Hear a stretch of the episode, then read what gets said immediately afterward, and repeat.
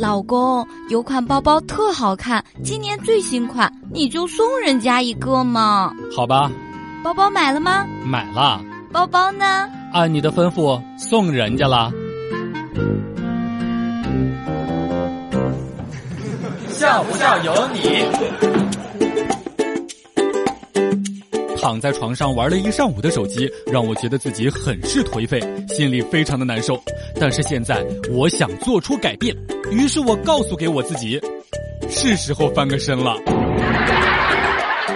你们的压岁钱都是家人发给你们的吗？难道只有我爸爸是把攒了好久的硬币往地上一扔，让我们家里面几个小孩过去抢的吗？笑不笑由你。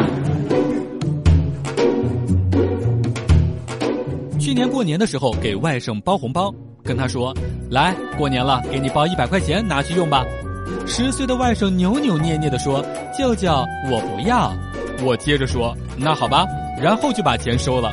外甥居然指着我说：“年轻人，你不按套路出牌呀！”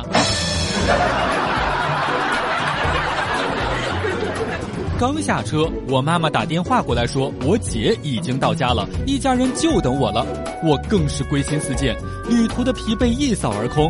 进门之后，刚放下行李，我就热泪盈眶。我妈递给我了围裙和抹布，说：“家里面呀，你胳膊最长，就等你回来擦窗户玻璃啦。”